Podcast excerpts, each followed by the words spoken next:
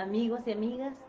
Quiero nuevamente compartir con ustedes un texto maravilloso que está en el libro de Proverbios, capítulo 15, versículo 13, que dice, el corazón alegre hermosea el rostro, más por el dolor del, del corazón el espíritu se abate.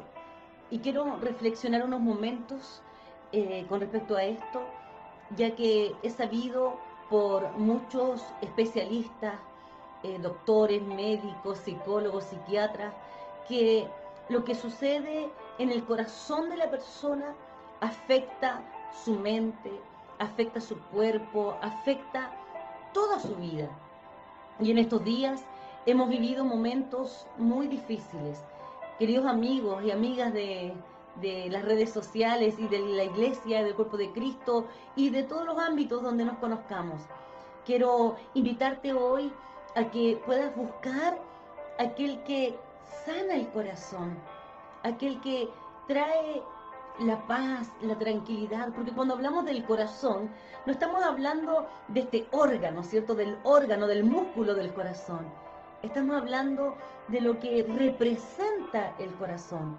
Dice que el rostro alegre, que el corazón alegre hermosea el rostro. Cuando hay un corazón que está en paz, cuando hay un corazón que está tranquilo, cuando hay un corazón que está confiado en Dios, eso se refleja, se refleja en nuestra mirada, se refleja en cómo hablamos, se refleja en nuestra sonrisa, de una u otra manera. Lo que está aquí dentro, querida amiga, querido amigo, se refleja, lo vamos a mostrar.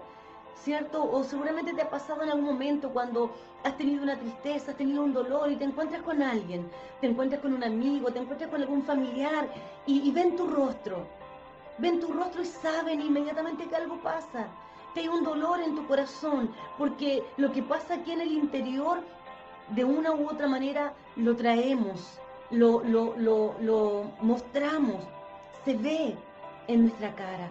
Y yo te quiero invitar, quiero que puedas tomar esta palabra. Dice que el corazón alegre hermosea el rostro, más por el dolor del corazón el espíritu se abate. Cuando tenemos un dolor, cuando tenemos algo que nos aflige, nuestro espíritu, nuestro espíritu es el que se agobia.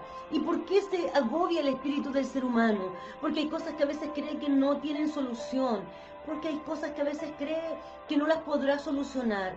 Y Tal vez tenemos razón porque hay muchas cosas que nosotros como seres humanos no podemos solucionar, no podemos arreglar. Un diagnóstico grave, un accidente, una situación de pérdida. Hay muchas cosas. Un trabajo que lo perdimos por la pandemia. Tantas cosas que hoy en día estamos viviendo que tal vez nosotros no las podemos solucionar.